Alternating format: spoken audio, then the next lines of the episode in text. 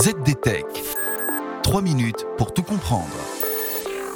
Bonjour à tous et bienvenue dans le ZDTech, le podcast quotidien de la rédaction de ZDNet. Je m'appelle Clarisse Trey et aujourd'hui je vais vous expliquer pourquoi en France on se prépare à affronter une véritable bataille pour les talents dans le secteur de l'intelligence artificielle.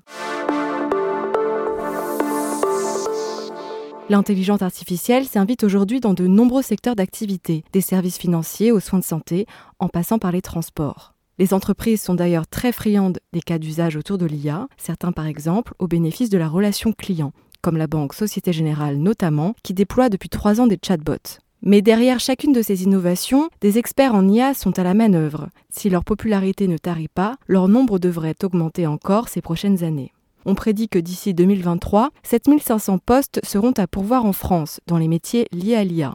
Une aubaine pour ceux qui possèdent un diplôme d'ingénieur en robotique, de data analyst ou encore de data scientist. En revanche, les recruteurs ont plus de soucis à se faire, car on voit d'ores et déjà que la demande excède l'offre et cela ne va pas en s'améliorant. Dans son plan stratégique sur l'intelligence artificielle, le gouvernement français a bien identifié ce problème. Pour l'État, le coupable idéal, c'est bien le manque de formation. Alors que faut-il faire? Dans cette bataille pour les talents, le gouvernement veut d'abord se concentrer sur les professions qui manquent le plus de main-d'œuvre en France, comme les data engineers par exemple. Le gouvernement veut aussi développer les enseignements pluridisciplinaires à tous les niveaux. Le plan cible notamment au moins 2000 étudiants en premier cycle, c'est-à-dire BTS, TUT et licence, 1500 étudiants au niveau master et 200 thèses supplémentaires par an.